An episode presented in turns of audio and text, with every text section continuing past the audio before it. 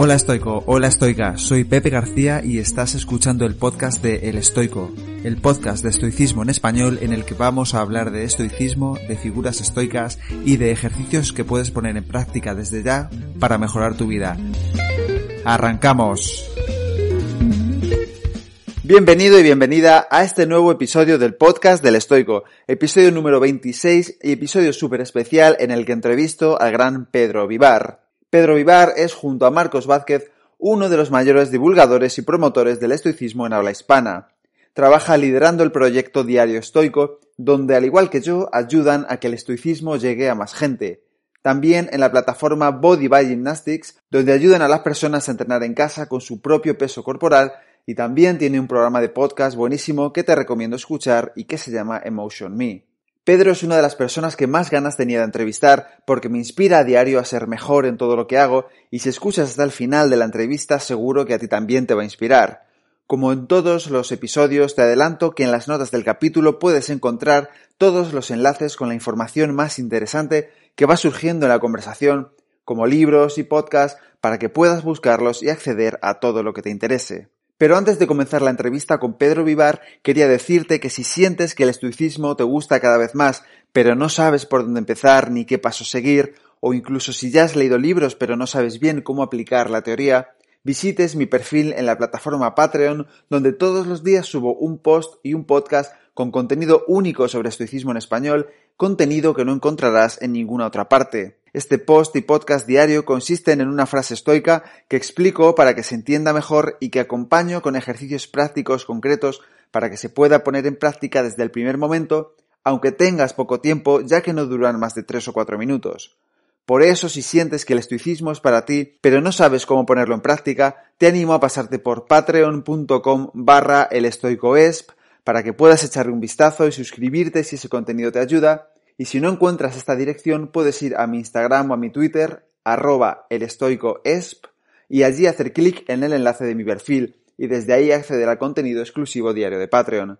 También te dejo el enlace a Patreon en las notas del episodio, así que si decides apoyarme, muchísimas gracias de todo corazón, y ahora sí que sí, vamos con la entrevista a Pedro Vivar. Bueno, Pedro Vivar, bienvenido al podcast Elástico, tío. Muchas gracias por estar aquí. Muchísimas gracias a ti por invitarme, es todo un honor.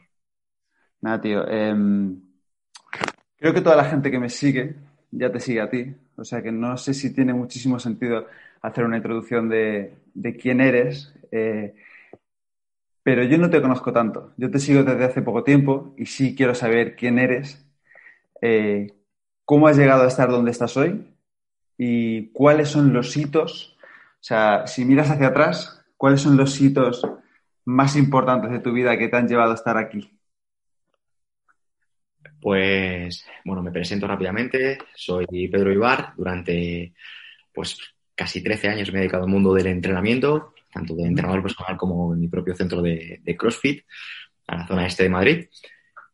Y desde hace, pues, unos meses, desde después del confinamiento, pues lo dejé, lo dejé como en otra parte de mi vida para enfocarme pues en otros temas como es el contenido, la creación de contenido, eh, mi programa de podcast, que hoy por hoy pues está en los 100 programas de Spotify más escuchados en España.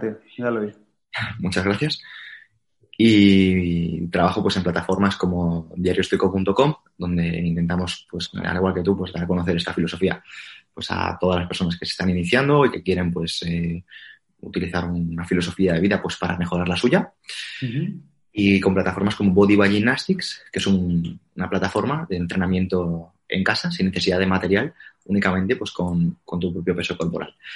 Así que eso es un poco rápidamente quién soy. Y, como te he dicho, pues muchas gracias por, por traerme. Nada, tío, un placer. Y además, o sea, se nota que la gente, yo creo que la gente tiene ganas de un poco de calásemos, porque cuando he puesto el stick de las preguntas, Hostia, me han llovido. ¿eh? O sea, digo, bueno, si hago todas las preguntas que me está diciendo la gente, estamos aquí cinco horas. O sea que se nota que te quieren mucho, tío. Bueno, lo que haga falta. Muy buen trabajo. Haces muy buen trabajo. Me falta el, ese punto de. Mm, no sé si has visto, siempre lo digo en las entrevistas, el, speech que dio Steve Jobs en la Universidad de Stanford, que dice que cuando estás viviendo la vida y vas haciendo ciertos cambios, no, va, no sabes muy bien hacia dónde vas, pero si miras hacia atrás, sí sabes cuáles son esos puntos que, que han cambiado tu rumbo. Eh, en tu caso, ¿cuáles son esos, no sé, cuatro, cinco, seis hitos? Pues mira, eh, es una buena pregunta porque te podría contar los hitos positivos, te podría decir hitos como, por ejemplo, eh, cuando abrí mi gimnasio, cuando fui entrenador de la familia real en Kuwait, cuando publiqué La felicidad es el problema y fue un éxito. Te podría contar esas cosas, ¿no? pero realmente creo que eso no le ayudaría a nadie. eso simplemente sería tirar de ego y, quedar bien, ¿no? Y al final yo he aprendido mucho con, mi programa de podcast de, gente muchísimo mejor que yo y que me ha ayudado mucho pues a, ver las cosas de otra manera, ¿no? Entonces, lo que te puedo decir es, son momentos que me han cambiado y me han hecho mejor persona, pues cuando me, a lo mejor se reían eh, de mí en, el instituto porque estaba gordito, cuando a lo mejor eh, mi primera pareja me fue infiel, cuando, por ejemplo, em, me costaba encontrar eh, clientes y tenía que trabajar gratis para, para, ello, para personas hasta demostrarle que tenía suficiente valor cuando gente cercana pues eh, se ha aprovechado de, mí. Creo que eso, esas son las cosas realmente que me han hecho la persona que soy.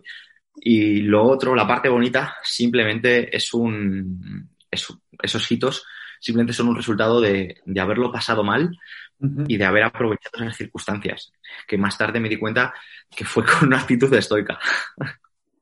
O sea, eso es una cosa que te quiero preguntar ahora más tarde. Si el estoicismo porque hay mucha gente que me dice, yo ya era estoico y no lo sabía, o ya me comportaba como un estoico y no lo sabía, o a raíz de conocerla, he visto, esta filosofía he visto que me atrae y quiero eh, empezar a entrenarme en ella o a, comportarme así. ¿En tu caso fue así?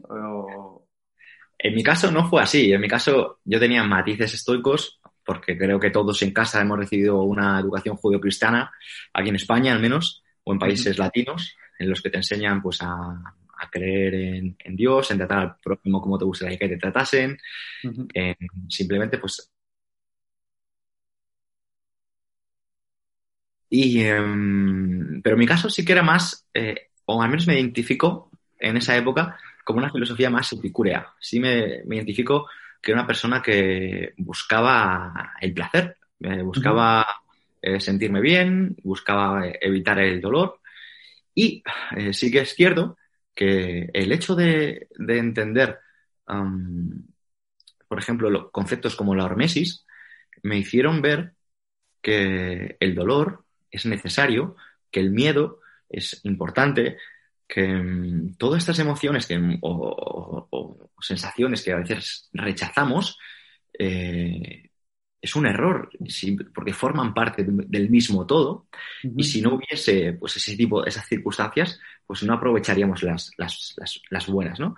Entonces, sí que es cierto que durante la mayor parte de mi vida ha sido epicúreo, en el sentido de decir, em, pues voy a, a, disfrutar, voy a buscar el placer, o voy a lo que sea, ¿no?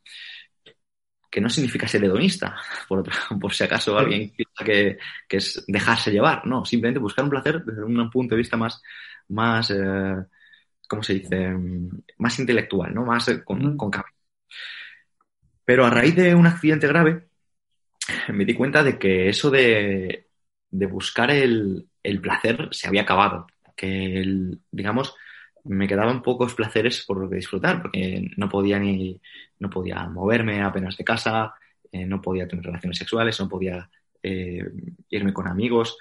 Eh, era bastante complicado, fue un momento muy duro y fue un momento de mucho crecimiento que me permitió, dado pues a, esta, este, este parón físico tan grande, poder dedicar muchísimas horas más de, de lectura, de crecimiento, de creación de contenido y, entenderme mucho más, entender um, que sin un propósito no vamos a ningún lado, que si no tienes un, objetivo, todo, todo se pierde y que tienes la oportunidad de aprender de la adversidad.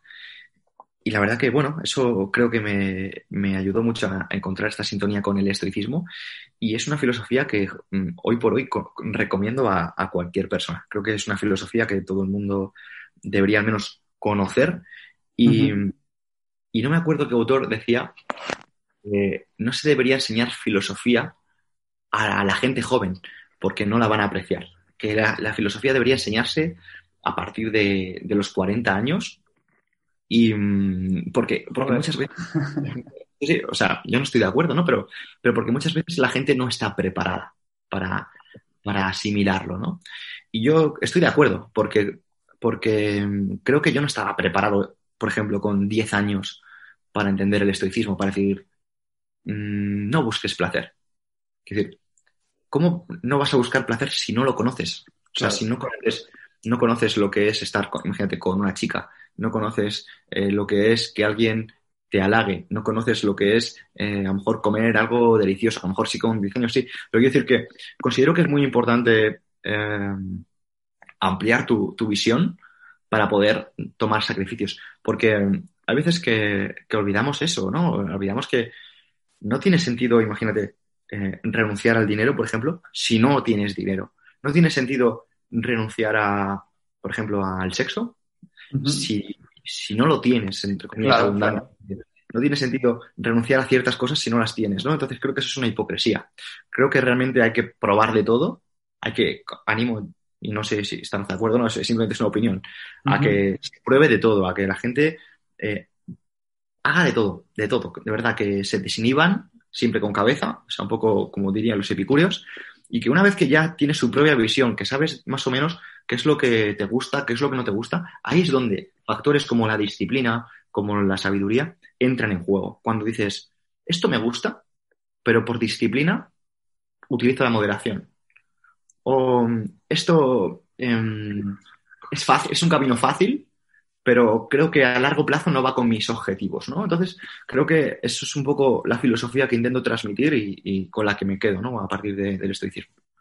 Sí, quería remarcar dos cosas de las que has dicho. Una de ellas es, eso es lo que dice Naval Ravikant, que sé que a ti también te gusta, eh, que dice que la especialización es para los insectos y que nosotros, los seres humanos, tenemos que probar un montón de cosas en nuestra vida para ver eh, efectivamente en qué somos buenos, en qué somos malos, qué nos gusta, eh, y luego la segunda que quería decir es que la filosofía, lo que tú dices, que se enseñe tan pronto, yo entiendo que tenga que, me parece que está bien en los planes de estudio, pero entiendo que cuando tú eres tan joven, a lo mejor la vida todavía no te ha dado hostias no te ha dado, no te ha dado tiempo, sinceramente, hay gente que sí, hay gente que no, a que, a llevarte hostias y entonces no tiene mucho sentido el interpretar la filosofía a lo mejor a tu propia vida porque no le ves una utilidad, no le ves una forma de afrontar problemas que a lo mejor no tienes todavía, porque no te da tiempo. En cambio, si ya llegas a los 30, 35 años, ya, pues como es tu caso, por ejemplo, la vida ya toda varias volteretas,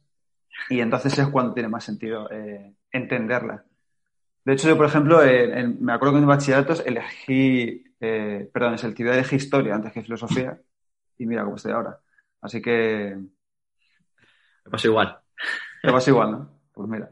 Eh, y esto es una de las cosas ahora que, quiero comentar también, porque esta entrevista es muy importante para mí y, y es la primera vez que entrevisto a alguien que de primeras no me cayó bien y te lo he dicho ya varias veces. Eh, entonces, me pasó varias veces que empecé a seguirte, dejar de seguirte y luego eh, leí un, pasaje estoico, no sé de quién recuerdo ahora mismo, que decía que nunca hagas caso a las primeras impresiones, nunca te fíes de esas primeras impresiones, sino que lo apliques, a tu, apliques tu juicio y entonces veas si esa primera impresión tiene sentido o no tiene sentido. Que racionalices, ¿no? Y dije, bueno, pues es verdad, voy a darle una oportunidad, voy a seguirle durante un tiempo, voy a ver qué pasa y cada vez me he ido identificando más contigo. Eh, he visto que tenemos muchos, muchos gustos en común musicales, nos gusta Metallica, nos gusta Hans Zimmer, Creo que alguna vez te he oído eh, escuchar también al Dubico Inaudi eh, y me encanta. O sea, nos gusta mucho el deporte, leer el estoicismo y digo, joder, ese tío es como yo, solo conozco algo. Y, y dije, joder, es que lo quiero conocer más. Entonces dije, para que veas que a veces las primeras impresiones no siempre cuentan. Eh, me has dicho que te ha pasado con más gente también. Y de hecho yo lo he visto en redes sociales que tú lo compartes muchas veces. Sí, me, y me gusta un montón. ¿Por qué? ¿Por qué crees me gusta, eso? Me, me gusta, tío. Mira, eh, hay gente muy inteligente, ¿vale? Hay gente muy inteligente y gente que sabe que las redes sociales es una plataforma en la que tú muestras lo que quieres. Entonces, evidentemente, si muestras lo que quieres, vas a querer mostrar cosas que sean agradables a la mayoría. Vas a querer mandar un mensaje positivista, ma- mandar un mensaje optimista, mandar un mensaje de no pasa nada, todo está bien, eh, la vida es maravillosa. ¿Por qué? Porque al final es un mensaje que, que no rechina, ¿no? Es un mensaje que dices, ah, pues qué guay, ¿no? Lo que pasa que, joder, a mí me pasa que me gusta ser desagradable, porque considero que cuando, y digo desagradable en el sentido de, de, mm, utilizar el cinismo, utilizar mensajes ácidos, porque mm, me permite filtrar a la gente. O sea, al final yo estoy creando una comunidad, estoy creando una comunidad con la que pretendo interaccionar, con la que realmente hablo, con la gente, la gente me gusta comunicarme. Y igual que yo les forjo el carácter a ellos, ellos me lo están forjando a mí. Ellos interaccionan conmigo, ellos me mandan eh, sus cosas, me, me cuentan su, su vida.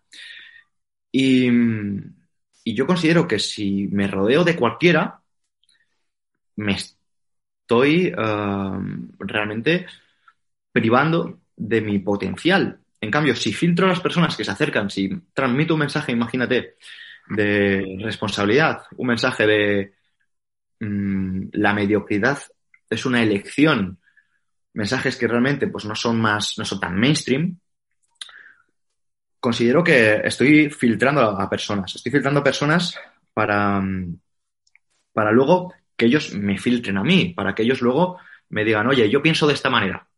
Y yo diga, hostias, gracias, tío. Porque si yo me quedo con solo con los que aceptan mensajes guays, con los mensajes mm, fáciles, llegará un momento que eso vaya a mi vida también. Y cuando me ocurra cualquier cosa, pues no esté preparado para solventarlo, ¿no? Y hoy por hoy estoy alucinando, tío, porque yo me... Mira, el otro día estaba, estaba en Madrid con Lidia Valentín, estuvimos pues poniéndonos al día un poco Y, y ella comentaba un poco em, lo importante que es el ambiente del que te rodeas, en las maneras de comunicarnos y de, y de cómo nos llega a afectar eso en nuestra vida. Son personas que yo en mi vida me imaginé que, que iban a estar hablándome de tú a tú, porque yo soy una persona súper normal. Soy un tío que tenía su gimnasio, que entrenaba a gente en un pueblo y, y demás. O sea, soy un tío súper normal. O sea, no, lo que ves es lo que hay y ya está. Y la gente que me conoce, pues preguntarles qué es lo que hay. Y yo me, le y me iba a imaginar que yo iba a estar con esta persona. Y lo que me ha hecho estar con esta persona es haber filtrado tanto, haber filtrado tanto, que llega un momento que solo te eh, so- solo procuras rodearte con, con gente excelente. Entonces, yo invito a, las personas que busquen un mensaje que sea más acorde con ellos, porque ocurre lo que tú dices, ¿no? Que de primeras a lo mejor rechina. Pero si tú realmente profundizas, em, llega, o sea, te das cuenta de que hemos cosas en común. En cambio, tío, de primeras, cuando tú ves a alguien que te lo pone fácil, que ves como un mensaje muy feliz, que es muy happy flower, que no sé qué, dices, ah, pues qué majo. Pero de repente te ves y dices, pues tío, yo no, yo no lo veo así. Pues esto me parece que eh, vive como en una nube. Pues creo que las cosas son más complicadas. Pues, y eso al final em, también hace que rechines. Lo que pasa es que nosotros, y yo el primero, te, te puedo asegurar que, que, de- que en una- un periodo de mi vida pues eh, me costaba mucho, ¿no? Porque me pasaba, como, como has dicho antes, ¿no? Gente que decía, no, pues ese tío me rechina. Pero te rechina porque ves muchas cosas parecidas en ti y lo que te rechina es lo que tú tienes dentro. Te voy a poner un ejemplo. Em, un- un- una persona que es actualmente muy buen amigo, yo le veía y antes de que a lo mejor fuera tan colega, yo decía, este tío es un flipado y es un, y es un, y es un narcisista y es un no sé qué. Y yo digo, y luego, claro, te pones a pensar, ¿no? Con un poquito más de perspectiva cuando pasa el tiempo y dices, a ver, es un flipado y un narcisista y precisamente yo reconozco lo que es ser un flipado y un narcisista porque sé que- porque yo soy un flipado y un narcisista. Y, y de cierta manera, creo que lo sigo siendo. Lo que pasa que, gracias, por ejemplo, a esta filosofía o al trabajo que hacemos en uno mismo, con nosotros mismos, aunque lo sigues siendo, no dejas que esa parte aflore tanto. Igual que sigo siendo una persona, pues, em, que le gusta, pues imagínate, eh, la comodidad o que le gusta, mm, pues, ciertas cosas, no me dejo llevar por esa comodidad. Igual me sigue eh, gustando quedarme eh, descansando en lugar de ir a entrenar, o me gusta quedarme en la cama en lugar de madrugar, pero eso no significa que yo me deje llevar por eso, ¿no? Entonces, em, considero que muchas veces nos rechinan, nos rechinan personas que son como nosotros porque nosotros realmente nos rechinamos en algunas cosas. Cuando veo a alguien que me rechina, yo simplemente pienso, me rechina porque esa parte de mí me rechina. O sea, si cuando yo critico tanto a la gente cómoda, a la gente perezosa, a la gente eh, de determinado mm, de determinada manera, lo que estoy haciendo es critico eso de manera tan ferviente porque lo identifico en mí y no me gusta cuando yo soy cómodo y no me gusta cuando soy perezoso y no me gusta cuando entonces como es como que yo no critico a la persona en sí critico ese acto que creo que, que nos aleja de, tanto de nuestro potencial no porque tú lo sabes no al final cuando tenemos la muerte tan presente o tenemos la muerte tan presente este tipo de este tipo de, de ideas de hace que, pienses, de, mirado, cuando mira el pasado, me debería arrepentir de, imagínate, pasar tantas horas en redes sociales o de, o de ver Netflix o de lo que sea. O sea, lo único que habré querido hacer es mm, haber dejado un legado mayor, haberme comportado mejor, que la gente tuviera una imagen mental en su cabeza de, de qué tío más disciplinado, qué tío más fuerte, qué tío más trabajado. Y eso es lo único que quiero. No quiero, no quiero otras cosas, no quiero pasar más tiempo del necesario haciendo cosas irrelevantes. Estoy muy de acuerdo con eso y eh, con todo lo que has dicho en realidad. Eh, también pienso que yo creo que, que la gente nos rechina cuando ve, por lo que veo es un tío que tiene las cosas bastante claras y con seguridad en sí mismo, entonces cuando ves a gente tan clara y tan directa, si tú no lo eres tanto, a lo mejor te puedes sentir un poco intimidado o un poco amenazado o un poco no en esa sintonía con esa persona cuando alguien tiene las cosas muy claras, y me pasa en la vida real con mucha gente, eh, no, solo, no solo ha sido contigo, si, si ves que hay gente que tiene las cosas muy claras, mm, te puede parecer agresivo o demasiado seguro de sí mismo. Entonces, no sé si puede ser también una vía. Mira, ese punto, ese punto que dices, a mí me gusta explicarlo con, con el ejemplo de la vibración. ¿Vale? La gente, por ejemplo, entiende, ¿vale? Porque la ciencia ha demostrado que si tú pones un violín en una habitación insonorizada, eh, afinado, igual que otro violín exactamente igual de afinado, si tú pellizcas una cuerda, la cuerda que está enfrente de la misma habitación también está vibrando, aunque tú solo has pellizcado una. Y eso es porque producen vibraciones, ¿vale? Entonces, eh, la física es capaz de demostrar esa vibración. Bueno, pues la metafísica ¿vale? No lo puede demostrar, pero los seres humanos están vibrando, están mandando mm, vibraciones, energías, y esto a lo mejor se nos pasa un poquito de, rosca, pero bueno, mm, me veo en cómodo como para poder hacerlo. Y nosotros a veces vibramos en, una sintonía con unas personas y, en otras a lo mejor no. Y cuando vibramos con alguien, pues genial. Pero a lo mejor en otras ocasiones no vibramos y sentimos como esa de yo no vibro con esta persona. Y, a veces es porque, aunque seas el mismo violín, no estás afinado de esa manera. Pero la vida, al final, sin que te des cuenta, te va a poner en circunstancias para que, o a la otra persona, en la que puedas vibrar de la misma manera. Por tanto, creo que eh, deberíamos al menos darle la oportunidad o el beneficio de la duda a cualquier persona, porque a lo mejor no estamos vibrando hoy en esa sintonía, pero puede que mañana sí. Es posible, sí, sí, sí. Yo creo, estoy de acuerdo con darle la oportunidad a las personas, pero dársela de verdad, ¿no? Eh, tratar de conocerlas y, como dice Seneca, ¿no? Tratar de conocer a tu amigo y luego juzgarlo en vez de al revés. En vez de juzgarlo y luego conocerlo. Em, y justo también esto me lleva a otro punto, eh, que te voy a hablar en el podcast con Marcos Vázquez, en la entrevista que él te hizo a ti. Y tú se lo comentas a María Alonso Puig, también en la última entrevista que hiciste, que por, cierto es eh, estupenda. felicidades. Habláis del... Hablas de la gestión de la crítica en ambas, ¿no? Eh, de un poco buscar la crítica y un poco el cómo hoy en redes sociales el insulto gratuito es, muy fácil. Y no sé si lo preguntas en las dos entrevistas porque es algo que te afecta personalmente, porque recibes. Eh, yo, yo, hasta ahora no sé si toco madera, he tenido mucha suerte, no sé si es porque a lo mejor no me mojo tanto, no he recibido tantas críticas de momento, alguna que otra, pero no tantas. Eh, ¿Es algo que te preocupa? ¿Es algo que te... Que, que, a mí, al final nos fastidia un poco. a ver, a mí las críticas es, eh, me encantan porque me permiten ver cosas, no, me encantan no en el sentido de que me encanten las críticas negativas, sino que las críticas me encantan porque me permiten ver cosas que a lo mejor yo no me he parado a ver. O sea, a lo mejor yo me estoy parando a ver solo lo positivo de algo y cuando alguien critica algo, pues me permite ver una perspectiva más grande.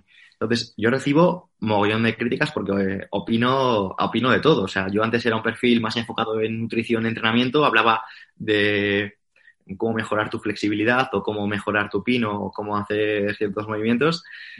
y, ahora pues me meto en por qué creo que la mascarilla debería dejarse pues para sitios cerrados y no para sitios abiertos. Entonces, te metes en un tema que, mucha gente no va a estar de acuerdo.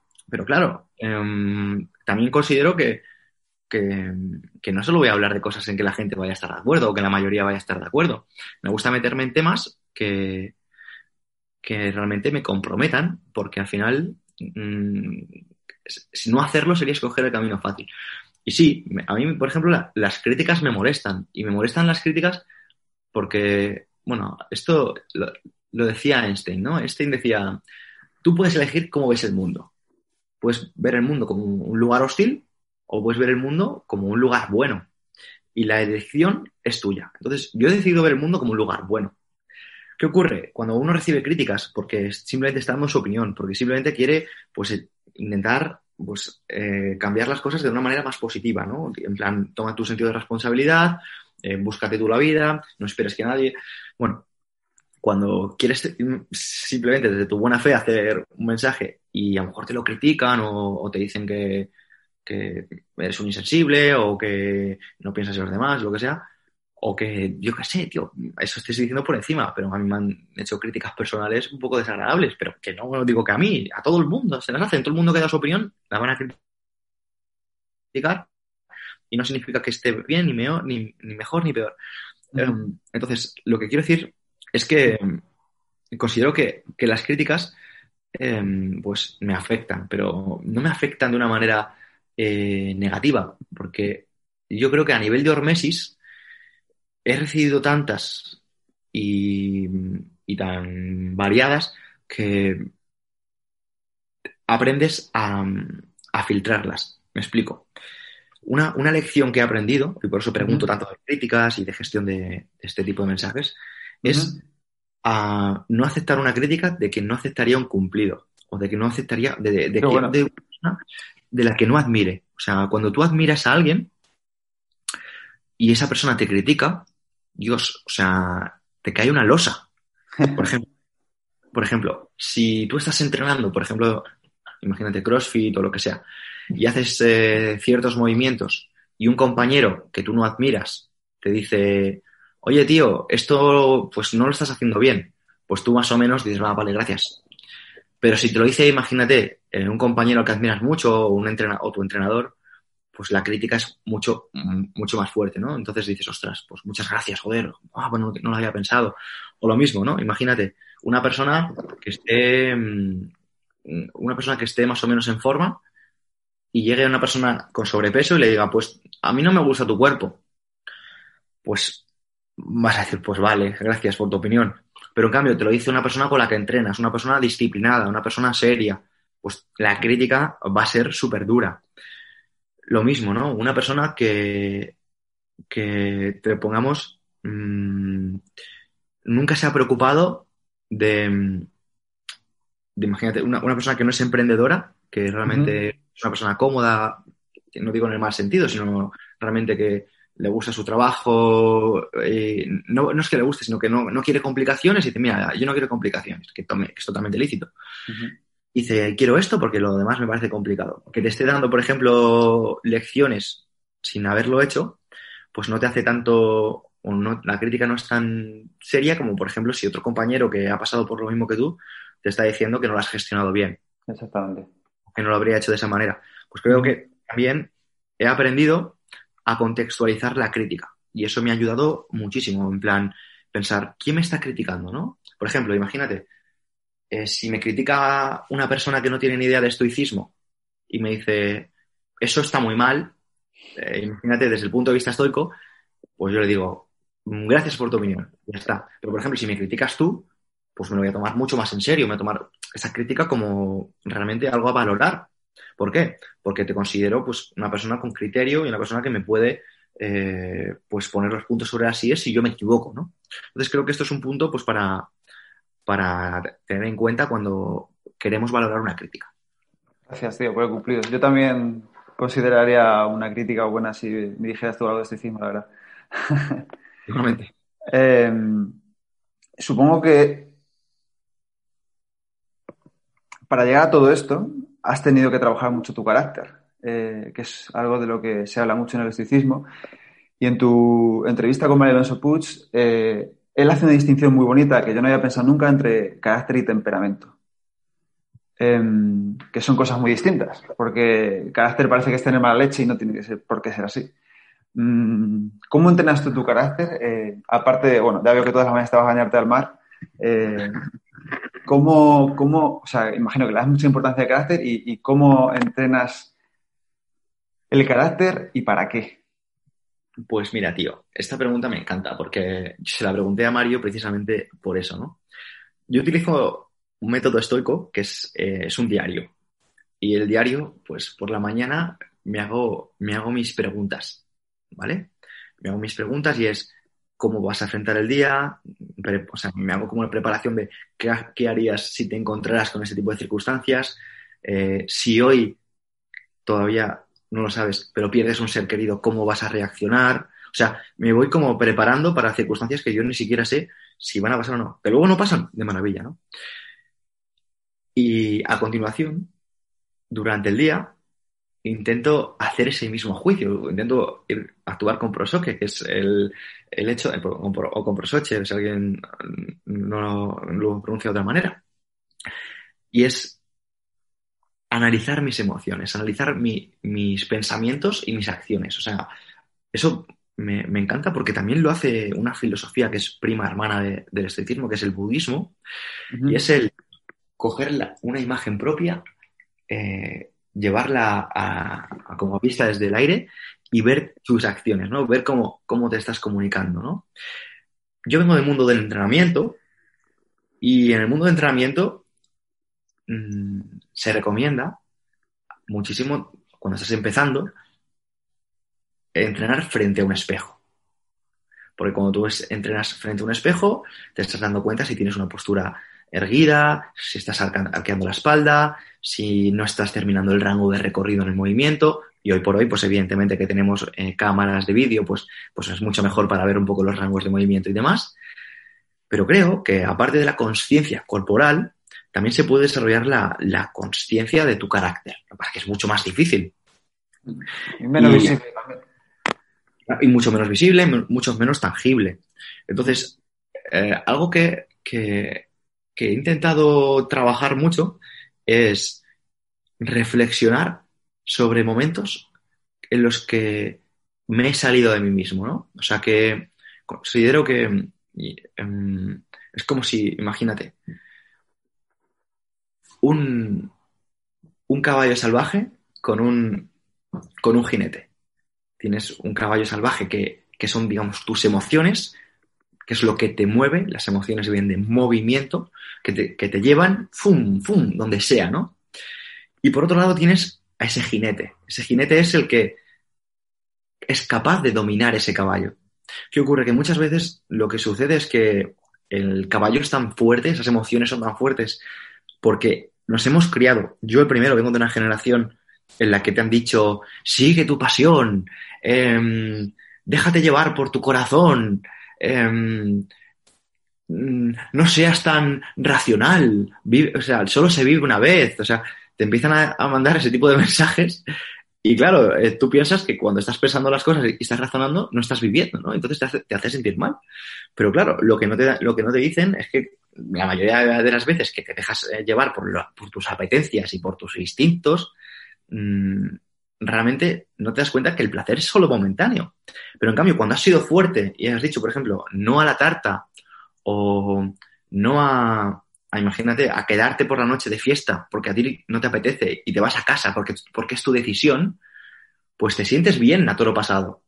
Entonces, yo he tenido la oportunidad de, decir que no a todo eso, sobre todo en el ámbito deportivo, que creo que eh, tengo por suerte una entrevista con, con Jorge Fernández, y a mí Jorge me, flipa muchísimo porque habla de, esa disciplina, ¿no? Habla de cómo, por ejemplo, el deporte le ha forjado el carácter. El hecho de entrenar le ha hecho ver que a él, por ejemplo, el médico le dijo, tienes que estar eh, ocho meses sin probar pescado. Pero bueno, si, si, te entran mucho las ganas, puedes tomarte. Y dice, no, no, ¿tú me has dicho ocho meses sin tomar pescado? Pues ocho meses sin tomar pescado, ¿no?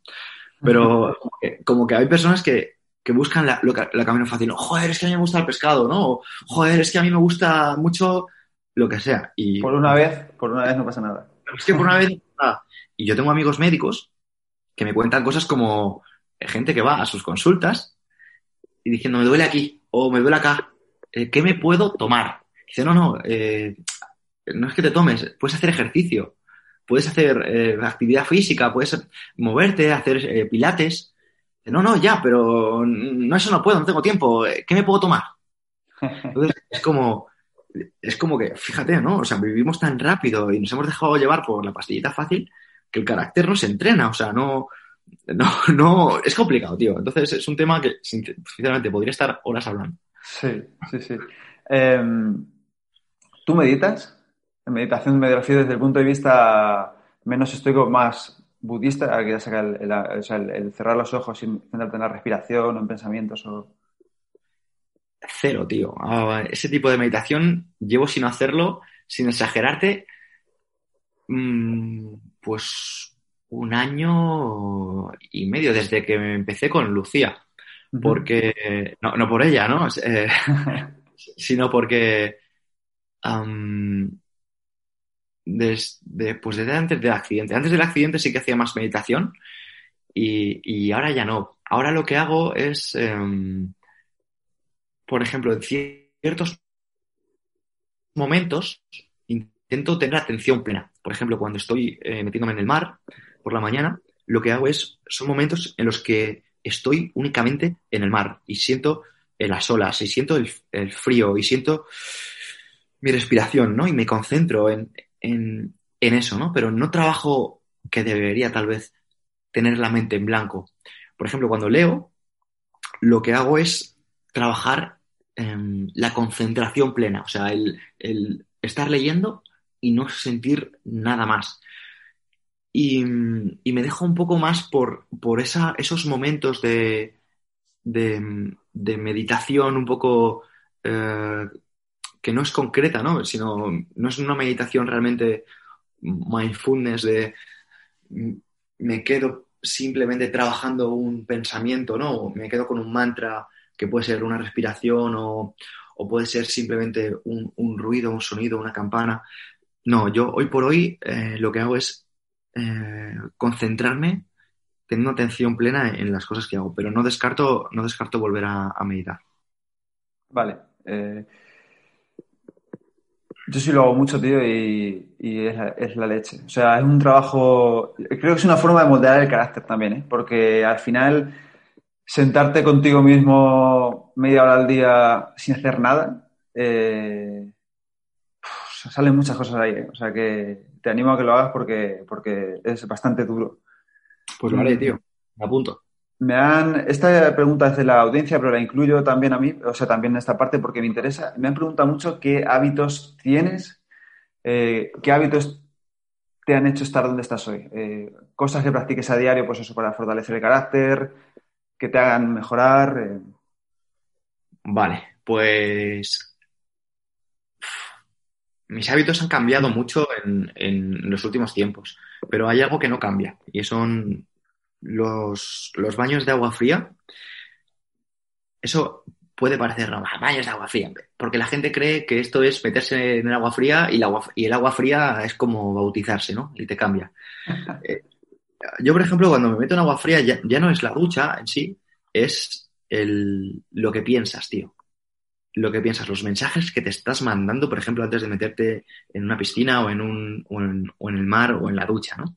Y es, yo, por ejemplo, cuando me voy a meter, pienso, soy fuerte, soy percentil 1. O sea, yo me repito cuando me voy a meter en el agua, pienso, soy percentil, soy percentil 1. Esto, para que no lo sepa, es como decir, soy del 1% de la población. Soy, o sea, son mensajes que tú te lo, sales después del agua diciendo, soy un puto percentil 1, mi día, es, mi, día es distinto al de la gente, ¿no? O sea, no es, ah, me meto en el agua. No, no me, meto en el agua. Es me meto en el agua diciendo, soy percentil 1. Entonces, ese tipo de mensajes, ese tipo de, mantras, repeticiones que te haces, eh, realmente son, son muy poderosos y no van a ser poderosos si los haces un día. Si los, ¿Sabes? O sea, van a ser poderosos si realmente mm, conviertes, te conviertes en una persona que hace eso, ¿no? Exactamente. Luego, por ejemplo, hábitos para, para mejorar el carácter, tío. Pues la clave, sin ninguna duda, son, es cambiar tu físico. O sea, el físico puede parecer algo, mm, pues, ya está, algo hueco. Lo que pasa es que el físico tiene, tiene algo que a lo mejor no tiene tanto la mente. O que no tiene tanto a lo mejor las emociones. Y es que el físico es muy tangible. El físico es muy tangible. Entonces, si tú trabajas para bajar un porcentaje de grasa, para ganar masa muscular, tú vas a verte a ti mismo como una persona fuerte, como una persona disciplinada. Entonces, considero que es muy importante hacer entrenamiento que te permita mejorar tu físico, pero ya no solo un físico estético, de verdad, un físico móvil y ágil. Porque un físico estético, móvil y ágil, ¿vale? Más allá de la edad, porque esto, mm, una persona que, es un ejemplo es Jesús Sierra, que tiene pues alrededor de 50 años y está eh, súper en forma, eh, súper seco, em, muy ágil, muy fresco de mente, o sea, ese tío cada día está más joven, yo no sé qué hace. Pues la cosa es que al final hace que te refuerces el carácter, que refuerces esa sensación de disciplina, esa sensación de, de todo esto vale, ¿no? Que si simplemente trabajas los hábitos, trabajas el pensamiento o trabajas el diario, porque yo siempre voy a recomendar que la gente lleve un diario, porque un diario te permite conocerte, un diario te permite tras, mm, aterrizar tus ideas, te permite em, e, enfocarte, te, te enfoca de locos. Lo que quiero añadir además es que cuando tú te miras en el espejo y te ves fuerte, notas cómo te queda la ropa, eh, ganas una confianza en ti mismo que es tremenda. Entonces, considero que es muy importante darle importancia al cuerpo, ¿no? Pero ya no el cuerpo, rollo, ah, porque es superficial, sino porque realmente eh, la confianza con la que luego te vas a comunicar con otras personas no tiene nada que ver. O sea, no tiene nada que ver. O sea, eh, o eres una persona como, por ejemplo, Borja Vilaseca, que me parece un genio, que a la hora de comunicar em, le da igual, a lo mejor, tener un físico pues más... Mm, más relajado, más laxo, ¿vale? Pero tienes que ser un genio, o sea, tienes que ser un Borja Vilaseca. Borja Vilaseca hay uno, es un percentil uno. Entonces te lo puedes permitir. Pero no todo el mundo tiene la confianza innata o nata que tiene esa persona. Entonces creo que como yo no soy ni la mitad de la mitad de crack que ese tío, pues necesito un trabajo mucho más duro, un trabajo, un trabajo mucho más disciplinado y necesito, pues, trabajármelo más, necesito ser más constante, necesito evitar em, pues cualquier tipo de, alteración. Y en mi caso, por ejemplo, la lectura es, es, un básico. O sea, intento eh, siempre, siempre, absolutamente siempre, llevo un libro conmigo, siempre, y las siempre, o siempre. ¿Y por qué? A veces, a veces ni, lo leo, pero siempre lo llevo. Y es que esto me viene de, la época en la que era entrenador personal. Y es que tuve un cliente, no voy a dar nombres, pero era bastante influyente, que siempre llegaba tarde, siempre llegaba tarde, siempre llegaba tarde. Y claro, como pagaba muy bien y era muy influyente y demás, pues eh, yo no podía, o sea, o en ese momento a mí me compensaba más seguir que dejarle, ¿no? Entonces decía, ¿cómo puedo no perder este tiempo, ¿no? Bueno, pues gracias, ¿cómo, ¿qué hacía para no perder ese tiempo? Pues llevaba un libro y me servía para eh, aprovechar ese tiempo a muerte, ¿no? Entonces, em, yo creo que el carácter se trata de, buscar oportunidades en tu día para, para mejorar. Y, y, ya está. O sea, en mi caso no, no, me encantaría decir, pues tío, em, hago, hago más cosas, no sé, no sé, no, ahora mismo no, no, se me ocurre nada estrafalario más allá de, lo que te he dicho. Em, no sé si sabes quién es un tipo que se llama Lex Friedman. Em, es un podcaster muy bueno, nuevo, bueno, nuevo, relativamente nuevo en Estados Unidos, que ha entrevistado a Joe Rogan. Y él dice, o sea, es un muy top, él dice que él se obliga todos los días a hacer algo que no le apetezca. Mm. Dice, vale, empieza, no hace falta que corras una maratón, empieza por hacer la cama, si no te apetece. Empieza por fregar los platos justo después de desayunar, si no te apetece. Empieza, o sea, la clave es si no te apetece, si te apetece no es ningún esfuerzo. Mm, haz 10 flexiones aquí si no te apetece, vete a correr si no te apetece. Y él todos los días hace 4 o 5 cosas esas. Y el tío es, bueno, un Joe Rogan, es cinturón negro en Jiu-Jitsu, eh, toca la guitarra que te cagas, eh, o sea, es un genio y dice que todo eso lo ha ido haciendo a base de hacer todos los días algo que no le apetecía. Entonces, ya, pues me lo voy a apuntar, tío, me parece una pasada.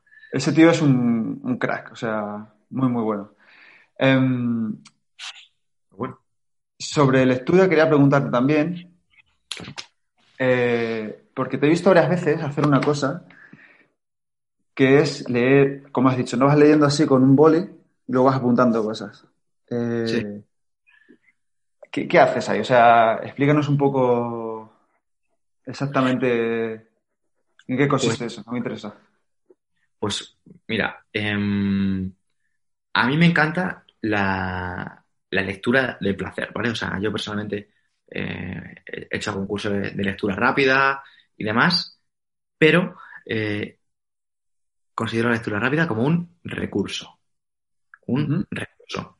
Porque para mí los momentos de lectura los quiero asociar a algo que me, que me gusta. Igual que no escucho podcast ni a por dos, ni, ni a por uno y medio. O sea, yo escucho los podcasts por uno porque me encanta quedarme también con la emoción del momento y demás. Que podría llegar mucho más eh, si escuchase los podcasts a, a por dos y podría escuchar el doble podcast, seguramente. Pero no me gusta. Y, y no me gusta. O sea, no es que lo he hecho alguna vez y, no va con mi esencia. Me entero igual, pero no va, no va con mi esencia.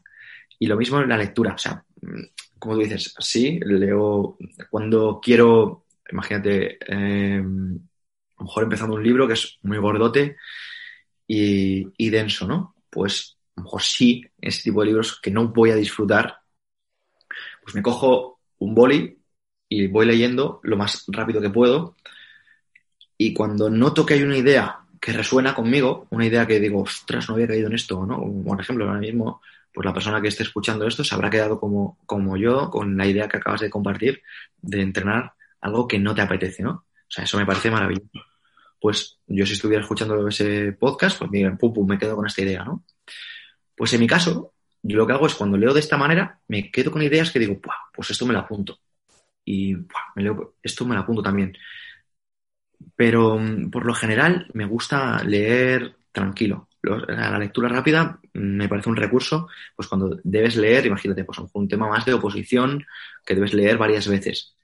Pero por lo general, em, hoy por hoy, me gusta, me gusta leer disfrutando. Leo pues un ritmo de, diría, pues 250 palabras por, por minuto, que no es ni muy bueno ni, ni es malo, y con eso me vale.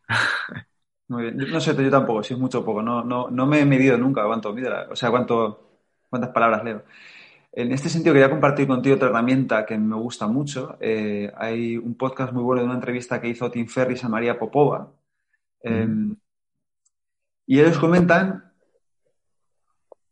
cómo extraen ideas muy buenas de la lectura, ¿vale? Y aparte del subrayado, que es eh, la típica, ¿no? Eh, ellos hacen asteriscos a cosas que ven que son principios para la vida, es decir, principios que puedes aplicar a muchas disciplinas en tu vida, en plan de las típicas perlas que tú ves y dices, esto vale para todo. Sí. Le hacen un asterisco y luego le hacen corazones a frases bonitas o frases eh, que tengan una imagen bella, que, como, como hablas tú con, con Marilyn Sopuch, que dices que él utiliza muchas metáforas y muchas imágenes y muchas frases que ellos ven que luego pueden aplicar a sus, a sus escrituras, les ponen un corazón y las apuntan todas en un sitio y dicen, vale, pues aprende esta palabra, esta expresión y lleva curro, pero merece la pena y se mejora mucho la escritura y el, y el habla. Entonces, eh, bueno, creo que te puedes...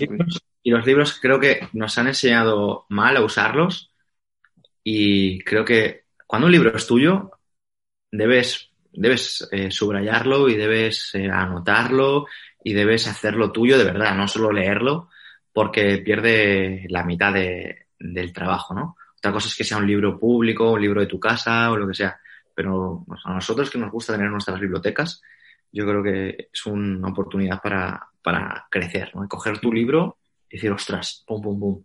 Porque también es una especie de, de diario, aprendes a coger lo que realmente te vale y, y lo que no te vale, pues, pues o incluso cuando lo leas en el futuro y dices, ah, pues mira, ahora no me, ahora con esto no resuena, ¿no? O ya ahora con esto sí, ¿no? Y es una manera, pues también de, de conocerse a uno mismo. Sí, estoy de acuerdo. ¿Quiénes son tus referentes? Eh, ¿En quién piensas a menudo como qué haría esta persona? Pues mira, tengo, tengo distintos referentes en, en distintos ámbitos. Por ejemplo, en el mundo de, del entrenamiento tengo dos eh, referentes principales, que son dos buenos amigos, por suerte, y uno es mi compañero eh, Josué Tarí, que es un, es un gimnasta, que es eh, campeón de España por equipos de, de, gimnasia como entrenador, que es una, es una máquina, es un tío que a nivel de físico te corre el kilómetro por debajo de, de, tres minutos, wow. eh, te baja el cuatro te baja el 400 del minuto, pero levanta 220 de, de muerto, mientras que tiene 140 de, de, banca, te hace el pino en anillas, te hace el más el estricto. Entonces, es una persona súper, súper, súper completa, súper completa. Y, y, a mí es lo que me gusta, ¿no? Es, no es una persona que, imagínate, levante 500 kilos, pero a lo mejor no pueda correr, por ejemplo. Entonces, a mí me gusta la gente completa de verdad. Y otro es eh, mi buen amigo Albert Nagel, que es eh, el hombre más en forma de España en categoría máster, que es de CrossFit y es un, de ascendencia americana. Y es una persona súper completa que le encanta igual eh, dominar su cuerpo a, a, la perfección. Le encanta el virtuosismo del movimiento, ¿no? Personas que buscan hacer las cosas así rápidas y mal, sino que realmente, además que le encanta el estoicismo, bueno. eh, le, de verdad, Albert es un ejemplo de, de, de, disciplina, de trabajo y de constancia. Porque creo que eh, hay muchas personas que a lo mejor se enfocan mucho en la parte estética y demás y, y no van tanto conmigo. Le, les admiro también, pero no, no, no, resuena, no resuena tanto con mi filosofía. Y eso es un poco porque al final me he dedicado yo la, al mundo de entrenamiento durante muchos años. Y luego en otros, en otros aspectos, en otros ámbitos, te puedo mencionar, por ejemplo, en el ámbito pues, de los podcasts. Me, me encanta gente como, como Marcos Vázquez, como Jesús Sierra, como eh, Tim Ferris. O sea, me, son, son gente que, pff, eh, que buah, son, son, una auténtica pasada de tíos. O sea, son de verdad mmm, gente que por suerte les podemos escuchar algunos en, en español, como a Marcos y a, y a Jesús. Uh -huh. y, y, de los que he aprendido un mogollón. O sea, intento muchas veces, eh, por ejemplo, a mí, Marcos, ya no solo a nivel de podcast me ha inspirado, sino, por ejemplo, eh, a mí lo que me gusta de Marcos es que es un tío que piensa mucho a largo plazo. Prefiere hacer pocas cosas, pero muy bien hechas, y dejar algo de verdad eh, para la posteridad, que no como muchas otras personas ¿no? que deciden, um, pues venga, hay que sacarlo, pues lo sacamos ya como sea, ¿no? Y, yo pues en eso me, identifico más y bueno, la verdad que eh, creo que creo que por lo menos transmite valores que son muy importantes de, de compartir a- al mundo, ¿no? Que son personas que intentan hacer lo que es difícil, hacerlo fácil y compartírselo a la Que gente. es muy Así que difícil. eso es. Y esos son, pues, algunos, pero es que te puedo decir, gente como, co- como por ejemplo Joan Gallardo me gusta mucho, que es un, es un tío súper serio, súper bueno, eh, que va a su bola, no, no se mete en nada, o sea, son personas que a mí me, me encantan. Sí, estoy de acuerdo en lo de Joan también. Eh, es un crack, sí, lo sigo mucho y me, encanta, tío. Em, por ir terminando un poco esta sección de entrevista, no te quiero quitar mucho tiempo. mm, vamos a hablar de estoicismo, ¿no? Que tenía muchas ganas de hablar contigo de estoicismo. Mm, ¿cómo llegó a tu vida y por qué, por qué se quedó? Pues mira, el estoicismo estuvo llamando a mi vida en muchas ocasiones y, y resonaba conmigo. Lo que pasa que es como algo que, como cuando te hablan de una persona, pero tú no sabes quién es, pero, y la escuchas en una conversación. Y dices, ah, estoicismo, ¿no? Ah, Marco Aurelio. Ah, Séneca, ¿no? Y te dicen Marco Aurelio, Séneca. Pues mira, yo, yo conocí el estoicismo sin, sin, sin tener ni idea de lo que era el estoicismo. Y es que hace unos cuantos años, eh, mi buen amigo Agustín Blanco, que igual es un referente para mí, una persona que admiro en, en muchísimos aspectos, mira, te hablar rápidamente de él, porque para que veas qué ¿Cómo se personas llama? hay. ¿Que lo apunto? Agustín Blanco Vale. pues es, es, es mi mejor amigo. Mira, ese chaval competía a nivel nacional en baloncesto. Es un, es un base de metro 96, es, la- es, un- es una auténtica eh, bestia física. Eh, después se sacó, eh, es, Cafide, pero es que después de, de Cafide eh, estudió tres másters. Es la persona que más sabe en España de fisiología, de biomecánica, de activación muscular. Es un tío, es, es, es brutal y trabajó como investigador de eso. Y hoy por hoy se dedica al marketing en otras cosas. Quiero decir, es que es un eh, es una persona que se ha reinventado, reinventado muchísimo, pero siempre le ha encantado la filosofía. Pues esta persona, hace unos cuatro, cuatro años, o sí, cuatro años diría, me, me regaló por mi cumpleaños eh, La brevedad de la vida de Séneca. Ujú. Y, y hace pues cuatro años o así, o cuatro o cinco años, lo leí, o sea, lo- y dije, ¿qué es esto, tío? Pero qué coñazo, ¿no? O sea, pero qué, qué, qué es este Séneca y, su- y me cuentan aquí a la vida de su padre y yo, y yo qué sé la vida de su padre. Y me lo leí como a regañadientes, como diciendo, pero qué pesado, tal, y no resonaba nada. Y es que creo que la culpa es porque no haces el contexto, no te llegan a tanto. Por eso, eh, y sobre todo porque tú en, en tu vida no lo necesitas. Estás tan lleno de placeres, estás tan lleno de, de atención que ni siquiera resuena, ¿no? Entonces, ya por ento- yo había leído alguna- a Séneca, ¿no? De citas de Marco Aurelio, había leído un montón, porque un montón de libros que he leído lo, lo incluyen y te hablan de él y te hablan del emperador y la película Gladiator me flipa. Entonces, eh, te empiezas a, a- a- a como a recibir estoicismo, estoicismo, y dices, pero pues, ¿esto qué es?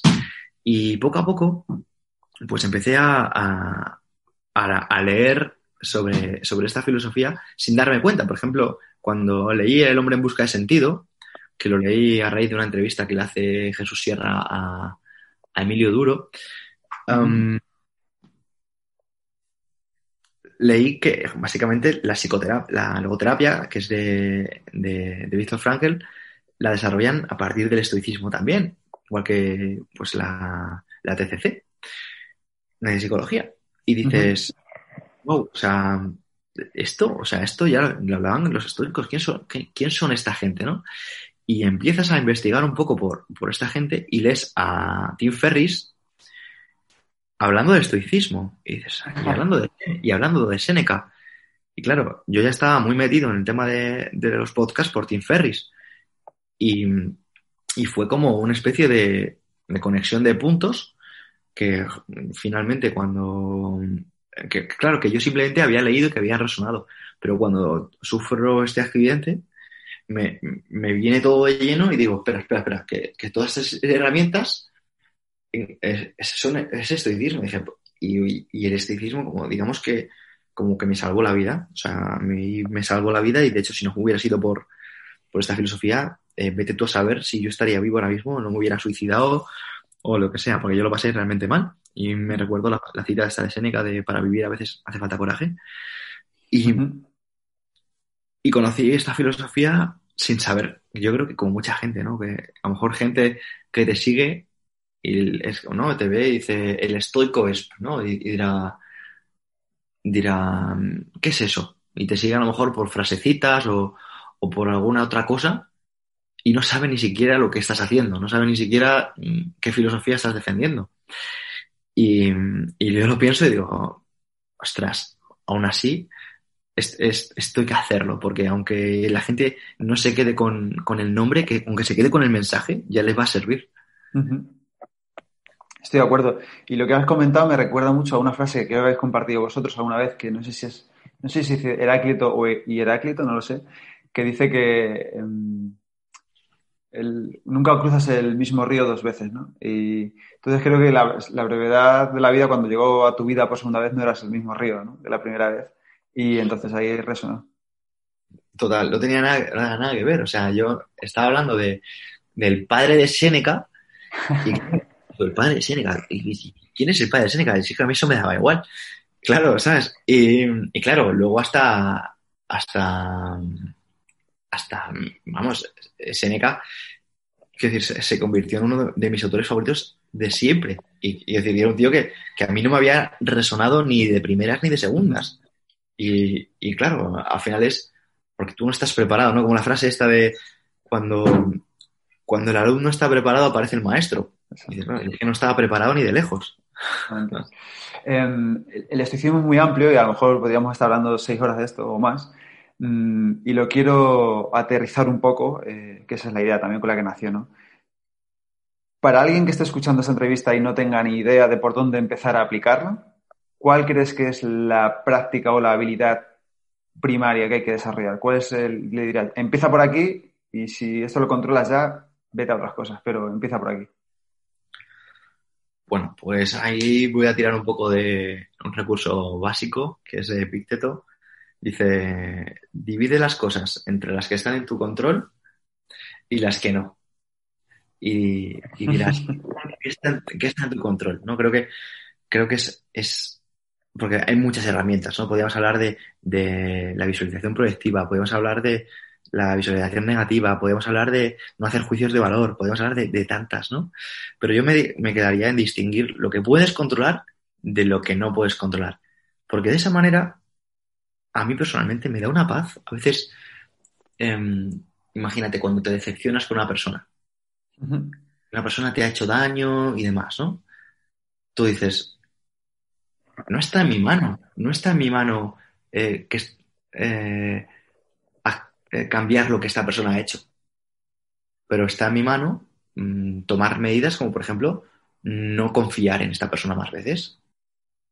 Y eso, por ejemplo, a mí me da mucha paz. Uh -huh. y, y, lo mismo, ¿no? Imagínate, tienes eh, problemas de... No llego a, yo qué sé, imagínate, por sobre todo que seguro que te escuchan muchos opositores y demás. Eh, imagínate, he suspendido el examen de la oposición. Vale. Ok, ¿has hecho todo lo que estaba en tu mano para aprobar? No, no he hecho todo lo que estaba en mi mano para aprobar. Bueno, pues entonces no te quejes, porque podrías haber hecho más. Ahora me dices, ¿he hecho todo lo que estaba en mi mano para aprobar? Sí, ¿y no has aprobado? Pues no. Bueno, pero has hecho todo lo que está en tu mano. Tu conciencia está tranquila, porque lo que está en tu mano lo has hecho. Ya está. Entonces, eh, considero que es una herramienta maravillosa y se la recomiendo a cualquier persona. Estoy muy de acuerdo contigo en, en que es la idea básica, yo también empezaría por esa, porque además eh, te quita todas las excusas, ¿no? Mm, muchas veces la gente piensa que simplificar esto, me voy a centrar en lo que puedo controlar y lo que no, bueno, y al final es más responsabilidad que otra cosa, porque si te fijas bien, realmente puedes controlar mucho más de lo que tú crees y, y a lo mejor no lo sabes. Eh, exacto. O sea, podemos controlar muchas más cosas de las que creemos, lo que pasa que eh, también depende del tiempo, el tiempo que el tiempo que le dediquemos. O sea, es como no podemos controlar todo, todo el tiempo. Podemos controlar algo un periodo de tiempo. Em, y una pregunta que le hice a Marcos, que te la quiero hacer a ti también, que para mí sois los dos grandes referentes del esticismo en España, mm, bueno, de habla hispana, mejor dicho, también en, Latinoamérica. ¿Qué crítica o qué pega le ves al? Que, o sea, no, eh, intento siempre ser crítico también, y sé que tú también lo eres, y, no creo que exista la perfección en todo. O sea, algo que a ti no te cuadre. Claro, vamos, facilísimo. La crítica que le hago al estoicismo es que es una filosofía jodida, es una filosofía difícil. es una filosofía que, que, te lo va a poner difícil. Escucha, es una filosofía que te dice, tienes que madrugar, tienes que Em, exigirte tú a ti mismo más de lo que te va a exigir cualquiera. Tienes que imaginar que la gente que tienes alrededor va a morir. Tienes que actuar aunque tengas miedo. O sea, es una filosofía complicada, o sea, es una filosofía mm, que no sé, o sea, no es que crítica, o sea, pues que no es fácil. Es una filosofía que no es para todo el mundo y lo malo de esa filosofía, entre comillas, es precisamente que no es para todo el mundo, que ojalá fuese para todo el mundo, pero no lo es, porque la gente al final mm, siempre va a preferir pues el camino fácil, siempre va a preferir pues la pastillita, como hemos hablado antes, o, siempre va a preferir pues, eh, pues estar en un sitio más, más cómodo. Pero bueno, al final creo que el estoicismo también paga. y yo personalmente te puedo decir que cuando he utilizado esta filosofía, el hecho de ser disciplinado y constante ha hecho que tenga un físico que me hace sentir feliz, o sea, que me hace sentir cómodo, o sea, que me hace sentir no feliz, sino con bienestar, satisfecho. Por ejemplo, em, ser valiente me ha hecho mm, tomar decisiones que hoy por hoy me hacen sentir también orgulloso, por ejemplo, de, de haber trabajado fuera de España con gente muy influyente, muy importante. Cuando a lo mejor hubiera sido lo fácil haberme quedado aquí. Y, y, lo mismo, o sea, esta filosofía te hace ser congruente con lo que piensas. Entonces, ese tipo de cosas te, también te da una paz mental, pues para dormir bien por las noches. Y es que, sí, es que vale la pena. Es que no tengo ni, o sea, más allá de lo que te he dicho de que es difícil, el esteticismo paga. Marco, recuerdo que Marcos me dijo, que desde entonces siempre lo tengo presente, que el estoicismo solo habla desde un punto de vista psicológico, pero no toma en cuenta el aspecto fisiológico. Y eso significa que puedes tener claras las herramientas mentales que tienes que utilizar, pero si ese día, por ejemplo, has dormido mal, si estás muy cansado y no tienes esa frescura mental como para ponerlo en práctica, pues estás, no estás poniéndolo en práctica y te puedes culpar a ti mismo cuando en realidad la culpa no es de que no sepas, sino que fisiológicamente no estás dispuesto al 100% como para ponerlo en práctica. Y no sé qué piensas. Yo creo que yo estoy de acuerdo con él, la verdad. Eh, no cabe pensar así. Vale, es, a ver, es un punto interesante, ¿vale? Porque mm, es como, por ejemplo, mm, ir prepararse para, un, para una competición. Tú puedes hacer eh, todo lo que te ha dicho tu entrenador que hagas, ¿vale? Y seguir, en este caso, esa filosofía de entrenamiento, esa planificación de entrenamiento, y hacerla, aunque estés cansado, hacerla, aunque pues cueste. Y lo que no puedes hacer es estar eh, consiguiendo los resultados fisiológicos que tu entrenador te ha prometido, porque ahí entran, pues, eh, cómo tú percibas lo que él te ha dicho. A lo mejor para ti un 80% de fatiga es distinto para lo que tu entrenador prevé que es un 80% de, fatiga, ¿no? Entonces, em, yo en este sentido soy un poco más, em, soy un poco más duro y, quiero, y quiero, pues sí, decir que sí, que hay un factor fisiológico, aunque en este caso creo que em, nosotros pese a esa, esa, esa, esa dureza, mm, somos los responsables de cómo reaccionamos. O sea, si. Porque, y, te digo esto básicamente porque yo siempre me lo llevo al mundo del entrenamiento, que es un poco pues, lo que he vivido, ¿no? Y te voy a poner un ejemplo para que la persona que lo esté escuchando se lo pueda llevar también. En el RIR, o repeticiones en recámara, por ejemplo, eh, o el RPE, que es el esfuerzo percibido, o la escala de Bohr, es algo realmente mm, interesante y algo pues que se debe tener muy en cuenta cuando estamos programando para alguien y de algo que realmente mm, la autorregulación pues te va a ayudar a, a poco a poco ser mejor atleta. El problema está en que creemos que todo el mundo es un atleta. Me explico. Si tú a una persona que está empezando, que es novata, le dices, tienes que hacer 10 eh, flexiones, para no complicarlo mucho, o 10 sentadillas, con un RIR 3. ¿Qué significa RIR 3? Pues que te pongas a hacer eh, tres, repeticiones de, en recámara, o sea, que no puedas hacer, o sea, que digamos que te queden tres repeticiones. ¿Vale? Imagínate, te pones a hacer 10 repeticiones con un peso, pero a lo mejor podrías hacer 15. Eh, bueno, pues eso sería RIR 5. Pues yo he dicho con RIR 3. RIR 3 significa que te pones a hacer repeticiones y dices, pues si es un RIR 3 y puedo hacer 15, pues hago 12.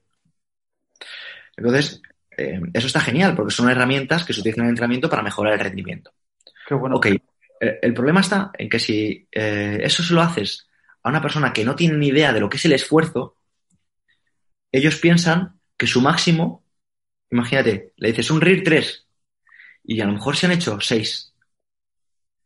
Pero si realmente no le dices un RIR 3 y le dices tienes que dar todo lo que tienes dentro porque se muere tu familia si no lo haces, ya no es que le entran 15, es que le entran 35.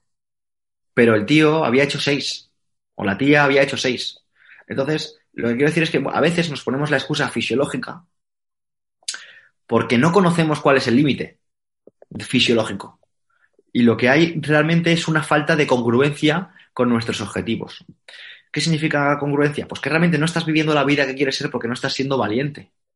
No estás siendo valiente y estás echándole la culpa a tu jefe, a tu cansancio, a tu novia que no te entiende, a tu familia, a tu contexto, y no significa que tu contexto sea una mierda, que tu familia no te apoye, que tu jefe no sea una persona que no, te apoye o no, sea buena persona. No significa eso, significa que no estás tomando acción en tal vez romper con todo ese ambiente y como han hecho muchas personas, porque al final em, a, mí, me encanta, por ejemplo, el doctor María Alonso Puig, porque lo cuenta de una manera pues, mucho más agradable que yo. María Alonso Puig dice, además que lo dice con esa voz tan cinestésica tan... dice que hay personas que, han, que sí, que han tenido circunstancias muy complicadas o las circunstancias más difíciles mm, de imaginar, pero se han sobrepuesto a ellas, han tomado acción, han cambiado esas vidas. Y lo que yo intento compartir un poco es que sí, que vale, que tienes todos esos problemas, pero que eso no te van a eh, justificar o a cambiar tus circunstancias. Entonces, la idea era como que, vale, la fisiología está muy bien, pero que la, la fisiología está muy bien cuando tú eres un atleta experimentado que conoces tu cuerpo. Y eso me gusta llevarlo al término del carácter, ¿vale? Porque la mayoría de personas no conocen sus circunstancias. Porque, por ejemplo, que no te puedas comprar el último iPhone o que mm, tu novia no mm, quiera ver la misma serie que tú, no es un esfuerzo que debas eh, considerar, ¿vale? O que no te feliciten por tu cumpleaños, como tomártelo, claro, tomártelo como un problema realmente grande. Creo que realmente tenemos la posibilidad de, de prepararnos para circunstancias difíciles, perder un familiar, eh, perder un brazo, o, incluso tener un accidente grave, ¿no? Y eso realmente no es lo que deberíamos eh, considerar. Y para eso esta filosofía eh, ha aparecido, esta filosofía ha aparecido precisamente para, para, ayudarnos en esto, ¿no? No para eh, no enfadarnos cuando alguien no nos felicita por nuestro cumple. Totalmente de acuerdo, tío. Muchas gracias por la explicación y con esto del RIF que me has contado me, me ha gustado mucho. es una herramienta que voy a utilizar. Mm, quiero acabar con esta sección ahí y pasar a las preguntas de la audiencia. Me han hecho muchas, aunque algunas ya las he incluido en las que te he hecho porque eran parecidas. Eh, y concretamente me han preguntado si, si vendiste el box que tenías, que qué ha pasado con él. No sé si quieres hablar de ello no. Eh, si no, totalmente voy a decir que no y ningún problema. Vale. em, no es algo que, que tuviera pensado hablar. Lo único que puedo decir, ¿vale? Es que em, yo ya terminé mi etapa en, en CrossFit Me porque, porque llegó el momento. Al final pones una balanza y, y puedes eh, valorar, pues eh, ayudar a, pues, a cientos de personas de manera presencial o a miles o a decenas de miles, eh, pues creando contenido o desarrollando proyectos, ¿no? Y mm, es una, una decisión pues que es natural. Y luego pues los detalles, pues yo creo que podría, podría contarlos, pero a lo mejor no, no es a lo mejor el, mejor momento. Vale, genial. Em, me, me dicen si ahora te dedicas solamente al desarrollo personal. Bueno, eh, me, me- me dedico al desarrollo personal y al desarrollo físico, porque eh, Body by Gymnastics es un proyecto que trata de, de alcanzar tu eh, control y tu mejor eh, físico mediante el, el entrenamiento, ¿no? Mediante el, el- el trabajo con autocargas. Entonces, pues me dedico a, a eso, con, como es uno de los proyectos con los que más ilusionado estoy. Y si alguien quiere saber a qué me dedico concretamente, pues puede visitar eh, www.pedrovivar.com y verá pues un poco pues, mis, mis proyectos en las plataformas en las que trabajo y, y demás. Muy bien, pues lo voy a poner en las notas del capítulo para que la gente que quiera saberlo acceda a eso.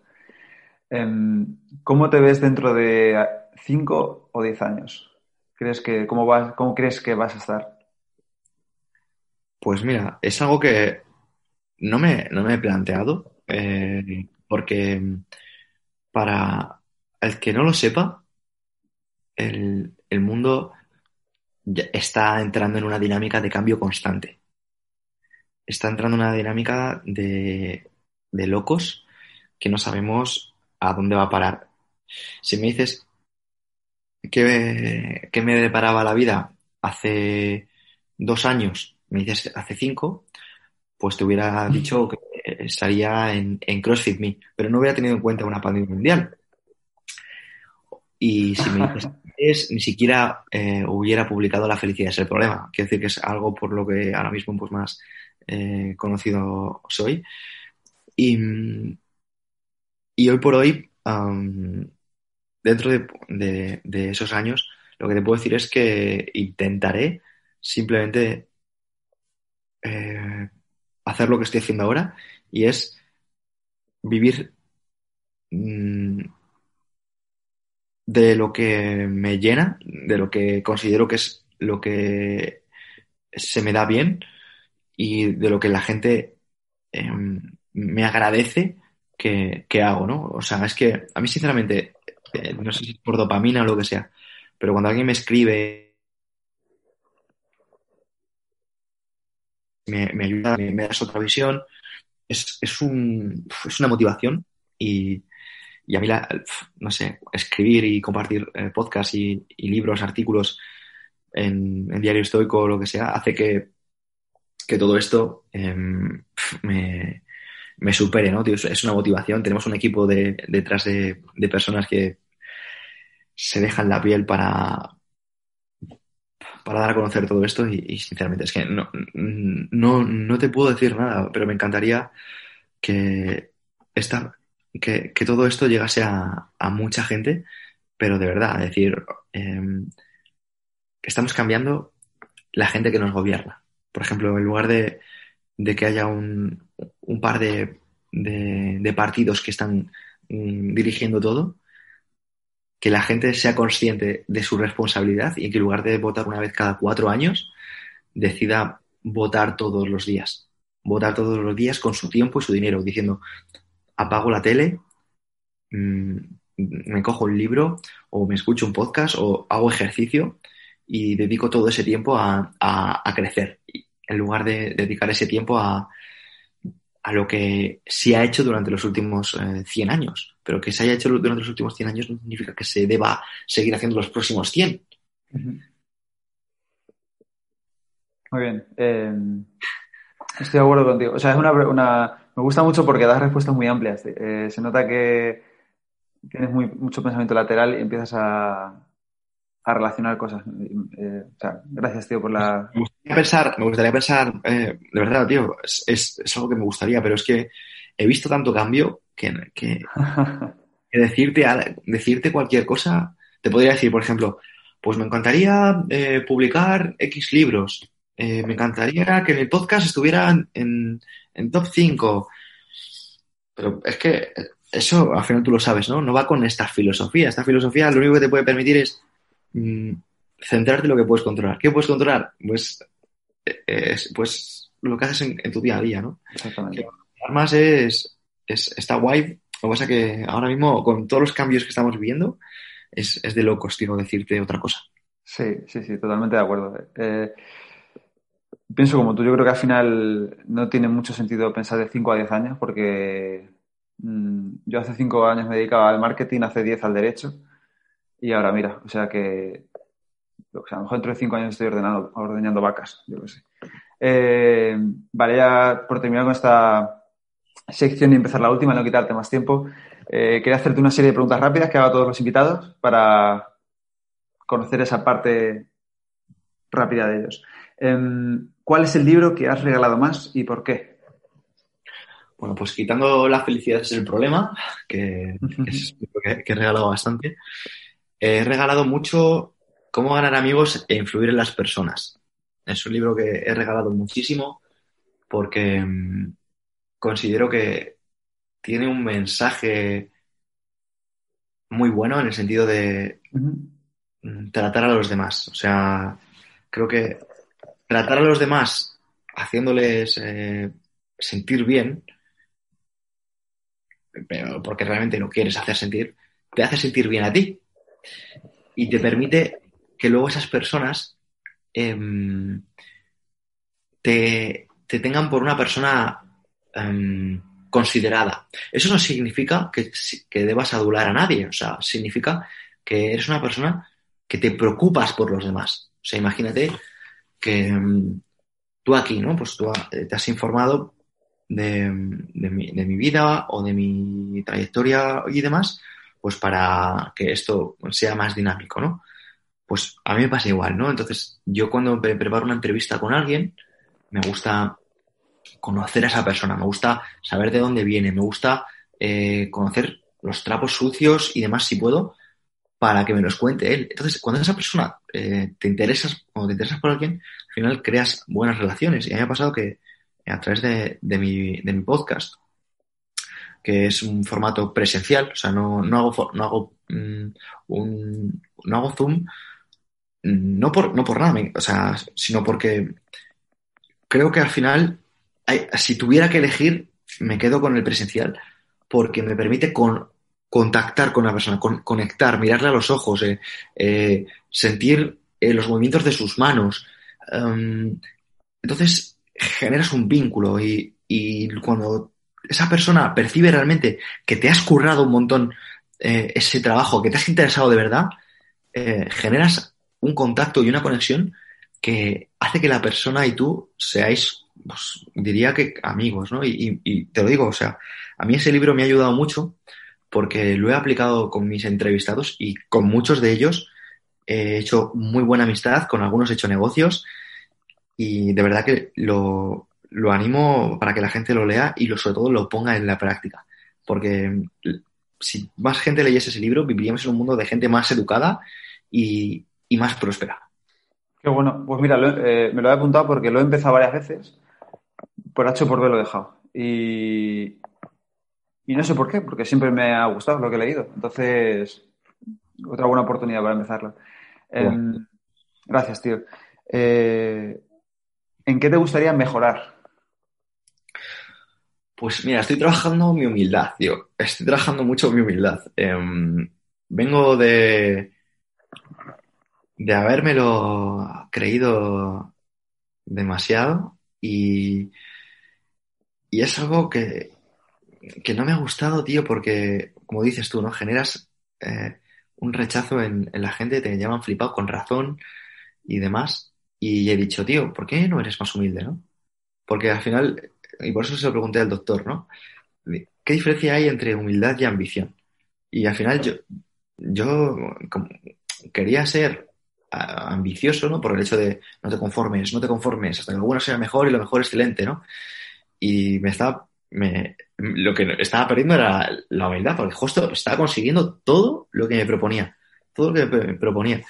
Y, y gracias, por ejemplo, a personas como las que te he mencionado antes, gente como, por ejemplo, Albert, Albert Nagel, em, te das cuenta de que puedes ser el hombre más en forma de España, ¿vale? Ser una persona que yo considero muy exitosa, una, gran persona y, ser muy humilde, tío. Y, y, cuando he conocido a alguien que, como mi amigo, por ejemplo, Alberto de Macro Wizard, que es un tío que ha viajado eh, por todo el mundo, que conoce a gente súper interesante, em, que em, ayuda a los demás sin pedir nada. Y luego es un tío súper humilde dices, tío, o sea, si a ti lo que te gusta esta peña es, ya no es el éxito, es que es, es, tiene, es exitosa, pero luego es, es maja, es, es, te habla de tú. O sea, por ejemplo, otras personas que, que, he conocido que son humildes que me han, que me han fascinado. Em, Miguel Camarena, por ejemplo, ese chaval. O sea, ese chaval puede parecer un, bicho raro y, y, y, vamos, y con todo el derecho del mundo, porque tú le ves, siempre está sonriente y dices, bueno, este chaval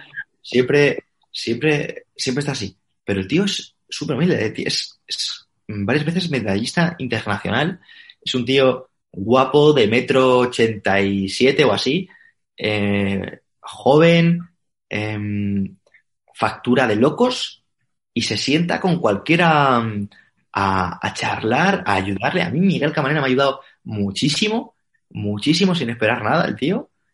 Y, y lo que pasa que como va así súper sonriente y happy flower, pues genera rechazo. Y a mí me ha generado rechazo y por eso, pues un poco lo que hablamos al principio. Pero luego le conoces y dices, hostia, tío, pues si este tío es solo bondad. Digo, si ese tío fuese un poquito más serio, se, que, se hacía presidente del gobierno, o sea, 100%. pero, pero le ves, pero le ves en plan happy flower y, y, como que te choca, ¿no? Y, y, me flipa, tío. A mí la gente humilde me, me alucina, tío, porque luego conoces a la gente que es más, que no es humilde y, te rechina. Y por eso creo que debería yo a nivel personal ser, ser más humilde. Bueno, pues si es lo que consideras, yo creo que el hecho de darte cuenta ya es un super paso y, y nada, tío, seguro que lo estás currando porque otra cosa no, pero constante y carácter sí tienes, o sea que seguro que estás en ello. Estoy yo. Eh, vale, ¿a quién te gustaría conocer o a quién te gustaría, con quién te gusta sentarte a tomarte un café o a hablar que no lo hayas podido hacer y vale tanto personas históricas como actuales. Vale, pues mira, tengo pendiente eh, llegar a Pablo Motos. Ostras. me, encantaría, me encantaría sentarme con Pablo Motos porque para mí me parece, me parece un genio, tío. Una persona súper infravalorada, porque mm, creo que es un tío que... Mm, que es así... Y, y, la gente que le pueda ver de fuera, a lo mejor como mi madre, por ejemplo, pues, pues se quedará en eso, ¿no? Y, realmente Pablo es una de las personas más eh, influyentes de este país, porque se rodea de, de políticos, de cantantes, de actores, tanto nacionales como internacionales, es un, de escritores, es un, es un tío súper... Eh, es un tío que se tiene que preparar todos los días el estar, pues lo que estamos haciendo tú y yo, ¿vale? Pero presencialmente con gente eh, diversa, ¿no? Entonces, yo tengo curiosidad y creo que me podría aprender mucho. Así que si me encantaría es, y de hecho estoy detrás de él y espero pronto decirte que lo he hecho. Ojalá, te felicitaré. Por, bueno, lo vas a hacer seguro. O sea, tarde o temprano yo sé que lo vas a hacer. Eh, y para terminar, ¿a quién te gustaría que yo entrevistara? ¿A quién te gustaría escuchar en este podcast?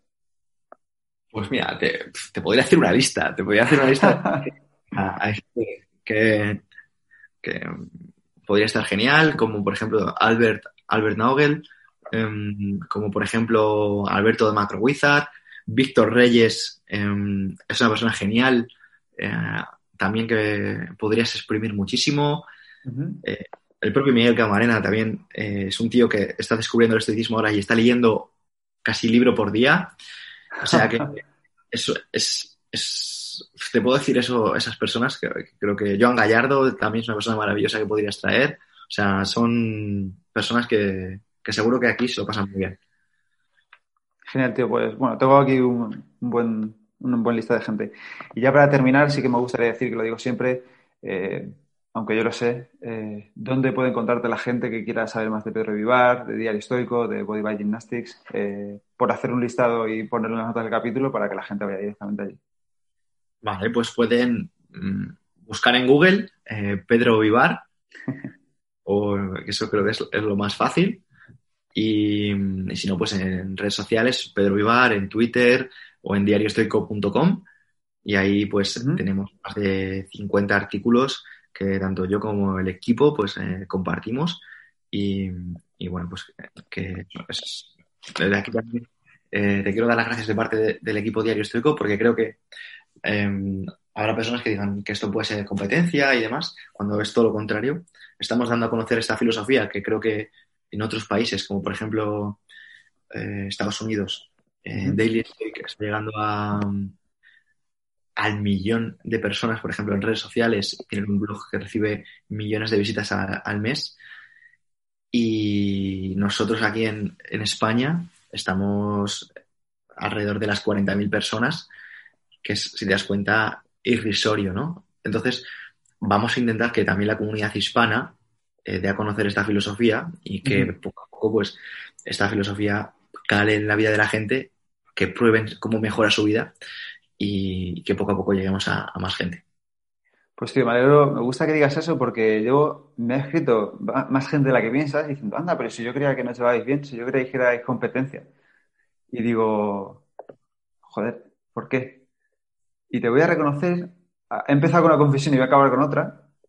Eh, otra vez el primer filtro, este, ¿no? La primera impresión. Eh, yo me puse el estoico es por el estoico en español. Eh, es un, nombre que había libre. Y mis fotos son en blanco y negro porque amo el ajedrez y para mí el, tablero de Instagram representa un tablero de ajedrez. Y de repente un día ahí navegando tal, veo Stoicos ESP con las fotos en blanco y negro. Y dije, hostia. y lo primero que pensé fue, tío, se me han copiado. Y luego ya vi que hay millones de cuentas de Instagram que son en blanco y negro, que hablan de frases de esteticismo, que son cosas parecidas. Y dije, tío, eres un gilipollas. Esta gente simplemente está haciendo lo mismo que tú y no se están copiando de ti ni tú de ellos. Que mucha gente a lo mejor piensa también que yo me copio de vosotros porque el nombre es prácticamente parecido. Y no sé si te pasa a ti, pero a mí mucha gente me escribe diciendo, eh, hostia, Pedro, me ha encantado la newsletter de hoy. Y digo, yo, no soy Pedro y no envía ninguna newsletter hoy. y dice, hostia, Pepe, hostia, lo siento, que creía que eras él, no sé qué. Me, ha, escrito muchísima gente y digo, no, no, no. Hostia, qué bueno.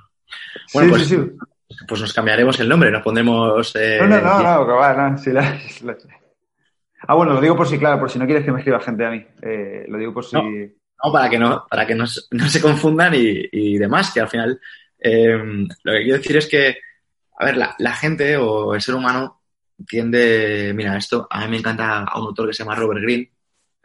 Y, lo tengo pendiente también, tío, joder. Y, y, deja, deja muchas perlas y habla de la, de la envidia. La envidia es, eh, es, lo que hizo que Caín matase a Abel, porque competían por lo mismo, que era el amor de Dios, pero realmente el amor de Dios eh, no es competencia, es al final eh, es lo que hay, ¿no? Es amor. Y, y, ponía un ejemplo, y es que, por ejemplo, los culturistas envidian a los culturistas, no envidian a los escritores. Los escritores envidian a los escritores y los investigadores a otros investigadores, pero los investigadores no envidian a culturistas ni los escritores envidian a los investigadores. Envidias a, gente con la que eh, em, tienes algo en común o, compites por algo o crees que compites por algo, que es lo peor, ¿no? Lo que no te das cuenta, y esto es más de mi propia cosecha, es que es, eso es cojonudo, porque por ejemplo, ¿por qué Michael Jordan es tan bueno? Michael Jordan es tan bueno porque competía con Magic Johnson, Larry Bird, Hakim Olajuwon y una serie de personas que hizo que el, baloncesto tocase techo en esa época. Y eso generó a su vez que todos tuvieran que esforzarse por ser los mejores. ¿Por qué Rafa Nadal y Roger Federer consiguen tantos títulos? Porque existe Rafa Nadal y porque existe Roger Federer y necesitan constantemente trabajar en sí mismos para superarse el uno al otro. ¿Por qué? Lo mismo con, con, con otros deportes, con otras disciplinas y demás. El siglo de oro, la generación del 27. ¿Por qué? Porque al final tienes a gente que está siendo reconocida, por un lado. Entonces tú quieres parte de ese reconocimiento, quieres ser parte de eso mismo. Cuando solo hay alguien que está haciendo algo, suele ser algo bastante mediocre. Entonces, lo bueno de que haya más gente, y si hay gente ahora mismo escuchando esto que se está planteando abrirse una cuenta, desde aquí los dos les damos la bienvenida a que lo hagan, porque lo que van a conseguir con esto es que todos nos enriquezcamos, porque al final, en lugar de hacer un podcast eh, aquí, puede haber más podcasts que a su vez hagan llegar a más gente esta filosofía y al final lleguemos a más gente. Entonces, creo que esto es al final algo bueno, que existas tú, porque, o que exista yo, porque lo que estás, estamos haciendo que esto llegue a más gente, ¿no? Tú mandas un, una newsletter, yo mando otra, si alguien no lee la mía, leeré la tuya, se la pasará a algún amigo y esto al final hará que todos ganemos, que es un poco de lo que se trata. Estoy de acuerdo, tío, y me gusta mucho lo que has dicho porque al final toda esa gente tiene en común, eh, y te hablo de Magic Johnson, Larry Bird, Michael Jordan, o Rafa Nadal y Federer, que al final acaban siendo amigos. Así que, eh, nada, tío, eh, muchas gracias por esta entrevista, espero que sigamos hablando, que seamos amigos, como es esta gente, y, y que vamos a llegar al estoicismo, pues yo creo que a la vida de mucha gente, porque al final es una herramienta muy útil que puedes salvar vidas lo estamos haciendo, tío. Seguro que Así sí. que desde aquí te lo agradezco de nuevo y seguimos en contacto. Gracias por la entrevista. Un fuerte abrazo. A ti, gracias. Venga, tío. Y hasta aquí el episodio de hoy. Espero que te haya gustado y que lo pongas en práctica. Si quieres ayudarme a que el podcast del estoico crezca y pueda ayudar a más gente, te animo a suscribirte y recomendarlo en la plataforma de podcast que utilices, en redes sociales o mejor aún a tus amigos. Y si quieres mandarme alguna idea o quieres que hable de algo en especial, puedes contactarme a elestoico.com, arroba gmail.com o en cualquiera de mis perfiles de redes sociales, arroba elestoicoesp. Nada más por hoy. Muchísimas gracias por estar ahí y hasta la próxima.